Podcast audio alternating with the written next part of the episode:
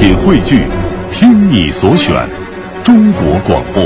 radio.dot.cn，。各大应用市场均可下载。观点、解析、分享，带上你的思想，观点碰撞。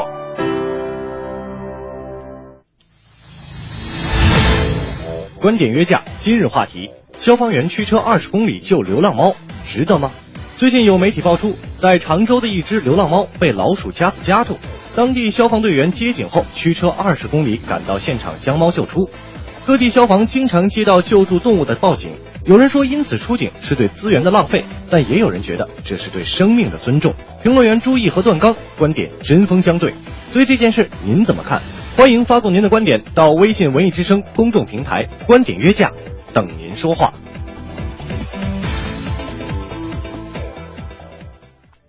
欢迎各位啊！这里是快乐晚高峰之观点约架。今儿我们要聊的这个事儿呢，话说在常州哈，一个电话打到消防员那里，驱车二十公里去救了一只被困的流浪猫。哎，这种方式来救助，您觉得合适吗？是尊重生命呢，还是浪费警力呢？这事儿反正一直争议很大。没错，关键就是在打这个这个消防警电话，然后救小猫这种事情呢，就有很多次了哈。嗯，而且还有哈，除了这个猫狗之外哈，还有人不慎把自个儿锁在家里，怎么办呢？一着急打幺幺九。哎其实你也可以打那开锁公司的电话嘛，对不对？对对对对对。呃，根据一个数据显示说哈，除了这个火灾扑救以外的抢救救援。将近接近半成，就是这些抢救救援，你还包括什么捅马蜂窝呀、抓蛇呀、救猫狗等等一些社会救助。嗯，经常会有这样的情况，我们也经常会在这个呃网站上，或者说我们这个报纸上看到，嗯像我们打幺幺九之后啊，我们这些这个火警啊，出火本来应该是火警的这些警察叔叔呢，救猫啊、救狗、逮蛇等等一些。后来我就一直在想啊，到底他们是救火的呢，还是说还有一些其他的这个职责范围啊？在稍后的节目当中会为您来一一的揭晓。啊，没错，嗯我们今天观点约架跟大家聊的就是这事儿。呃，出动车二十公里去救一只被困的小猫，您觉得这是浪费警力了呢，还是觉得这是对生命的一种尊重呢？好了，我们来看一下我们的微信公众平台，小南味儿就说了，说消防员去救流浪猫啊，我个人认为有点浪费国家行政资源。嗯现在不是有机动警察吗？可以让他们抓呀。呃，是一个方式哈。嗯嗯嗯嗯对，还有我们再看另外一个朋友，那都不是事儿。他说，在生命面前，每个生物都是平等的。消防官兵去救一只猫，很能体现出官兵们出警的人性化和他们的爱心嘛。嗯反正每次看到这样新闻，我是觉得边心里边一暖哈。啊、草莓甜甜圈就说了，一个国家对救助动物是能体现这个国度的文明程度。哦当然了，你说叫消防队员这件事儿，如果同时又碰到比较紧急的事情，那当然还是应该以大局为重。如果这个时候没有出警任务，我觉得救救小朋友，呃，不是小朋友，小动物啊，因为现在这个家里边都是养个狗，哎，这我们家儿子是吧？但是这个前提条。件是我们本人没有办法救助的情况下。对对，他说救救小动物也是未尝不可的一件事儿。嗯，嗯还有这个艾克艾斯说了，说为什么不能救啊？毕竟是一条生命。说我有个朋友住在加拿大，他们家发生了这个火灾，家里的狗被困住了，当地的消防人员就第一时间救出狗，并且给它吸氧，然后送往宠物医院。可能在有些人看来这是在浪费资源，但这不是也是对这种呃这种生命的一个尊重嘛？没对不对？错没错人又不是说是地球的主宰，难道救助动物就没有意义吗？您的观点是什么？发送到我们的微信公众平台“文艺之声”，就可以参与我们今天观点约架的话题讨论啦。我们今天两位评论员啊，这个朱毅和呃我们的段刚呢，也是观点各异。首先有请朱毅。如果我不是来辨是非、讲道理的，就给不辞辛苦的消防警察点个赞，体现了人民子弟兵对老百姓有求必应的善意哦。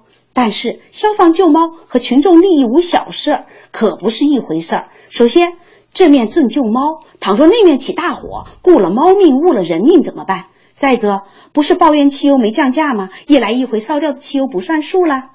救小猫小狗这些事情不属于消防法明确界定的范畴。消防为人民服务，不是为猫狗服务的。把有限的消防资源用到刀刃上，避免浪费，才是对百姓生命、财产和人身安全负责的表现。所以，作为公众，要谨慎拨打幺幺九；作为消防警察，要学会说不，先大后小。合理调配资源。嗯，朱毅的观点啊，咱现在是在辨是非、讲道理，不是说光讲那情感，对不对？嗯。但是这个消防救猫和群众利益，无小事他还认为说绝对不会是一回事儿。没错。但是另外一位评论员段刚啊，他绝对赞成消防员救流浪猫，到底有什么原因和故事呢？首先，我赞成消防队员对这只被老鼠夹子夹住的小猫进行救助。猫狗作为宠物，一直是人类的朋友。有研究表明，人类养狗呢，大概有一万年的历史。养猫呢也有五千年了，由于长时间的和人类相处，它们已经失去了很多野外生存能力。一旦遇到麻烦，没有人类的帮忙，就意味着死亡。所以呢，我们救助这小动物啊，从某种意义上来说，也是对自己过去的行为负责。如果没有人类的驯养，它们将具有更强的生存能力。所以我认为呢，救助这些小动物是我们义不容辞的责任。嗯。确实，很多动物一直是我们人类的朋友哈，尤其被人类驯养后，救助他们也是人类对自己的负责。但是朱毅是不那么认为的，说你如果爱惜猫狗，产生的相关费用，这个救治的这个费用，对吧？你就该自己承担，你不要让广大纳税人来买单，对吧？有请注意。最具蛊惑性的说法是，消防连一只猫都如此上心，救人更不在话下了。照此推理，找一个爱猫爱狗的人谈恋爱，必定能得到最多的爱。可惜恋爱中感叹自己不如猫狗的事情，可是屡屡发生。任何一个正常智力水平的公民，应该足以判断哪些事情该打幺幺九。请问，救蚂蚁、蚯蚓能打幺幺九吗？一样是生命哦，一会儿猫卡那了，一会儿狗卡那了，还有人因为猫咪趴树上不下来而让消防员去解救。猫是不会抓老鼠了，但能上树就能下树的本领，好歹还没退化吧？如果你实在怜惜猫和狗，产生的相关费用自己主动承担好了，而不是让广大纳税人买单。这才符合社会资源的公平性。嗯，朱老师哈给我们提出了一个很尖锐的问题。哎，我觉得他说这点挺好的。我们可以这个拨打幺幺九来救救我们的猫狗，但是这个费用你自己来承担。嗯，这是一个挺好的一个想法啊。自己来付费哈，没错，而且应该理性的判断哪些时候应该打幺幺九，哪些时候我们应该自行去解决或者寻求一些其他的帮助。嗯、但是呢，段刚啊，他会用一部电影里面很多感人的人和动物相处的点滴片段，再次证明人与自然和谐相处，爱护生命是人人有责的。前些时间，我看了一部由曾海若编导的反映西藏生活的电影，叫《第三集》，是一个纪录片。影片中讲了几件故事，让我感到很震撼。其中呢，有一个藏族同胞叫达娃，他从野外捡了一只受伤的黑颈鹤，他非常认真地给这只受伤的黑颈鹤上药治伤，甚至讨论是否应该给这只受伤的黑颈鹤装一个假肢。后来呢，他感觉自己实在无法照顾好它了，就把这只黑颈鹤交给了救助站。走之前，他怕黑颈鹤吃不惯救助站的食物，还给这个黑颈鹤准备了一百斤的谷物。达娃对黑颈鹤的这种爱护呢，深深打动了我。他们的观念就是人与自然和谐相处，救助动物在他们观念里是理所当然的。也是在这部影片，有些藏族同胞呢也抱怨环境改善之后狼太多了。狼多了之呢，就咬伤了很多牲畜。但是当他们看到有很多小狼崽在野外，由于没有大狼的照顾，即将被冻死的时候，他们毫不犹豫地把这些小狼崽抱回来，用自己的羊肉来养活他们。那么藏族同胞的观念呢，就是人与自然和谐相处，敬畏自然，爱护生命。我觉得这不仅仅是他们的观点，也应该是成为我们每一个人的观念。嗯，那些看似这个卑微弱小的小生灵，其实是更多触动我们人的内心最柔软的部分哈。嗯，可是对于这个时候哈，这个朱毅老师又给我们独辟蹊径了。积极的看，就是吃饱了才会为一只不抓老鼠的猫做这些事儿。要是吃不饱，哪来这样的爱心？只是想问一下这些爱心人士，鸡鸭鱼肉还吃吗？知道世上还有好多穷人要帮吗？围着小猫小狗转，确实有先富起来的风范。不过，既然吃饱了，先富起来了，那么就自己以身作则，行动起来，自己去救吧。如果不是伪善的话，请给五颗刘乐留个联系电话，再有受困猫狗，让人民群众保证第一时间通知你。总之，我以为猫狗都不需要救，要救就花钱买服务，别让消防等公共机构成为万金油，提高浪费公共资源市民的个人成本和责任，势在必行。这个啊，嗯，周老师说，猫狗不需要救，我觉得有点怎么说？因为我自己家里边也养狗嘛。他是说不需要这个消防人员哈出动那么多的这个人力警力去救。对对对，我我觉得是这样，这个。我们可以成立一个单门的这个救猫救狗公司，是吧？付费去救，我们提高服务是可以的。呃，但是说不救那是不可能，因为而且你说鸡鸭鱼肉吧，它毕竟它这个出现更多的是我们的一个吃食，你猫狗不一样，它还是宠物的这个属性比较多一点，人类伴侣的这个属性多一点哈。对，而且我们应该广义的看待这个爱心嘛，对不对？呃，他刚刚也提到了消防的这个公共服务不是万金油。那对于这件事呢，段刚又会给我们怎么样的总结陈词呢？消防部门是公共资源，主要负责紧急救助。那么我们换个说法，如果这只小猫是在自己家里被困住，消防队员那么肯定是要出警的。这种例子的新闻报道很多，我就不一一列举了。既然如此，救助野外的小猫就是浪费公共资源了吗？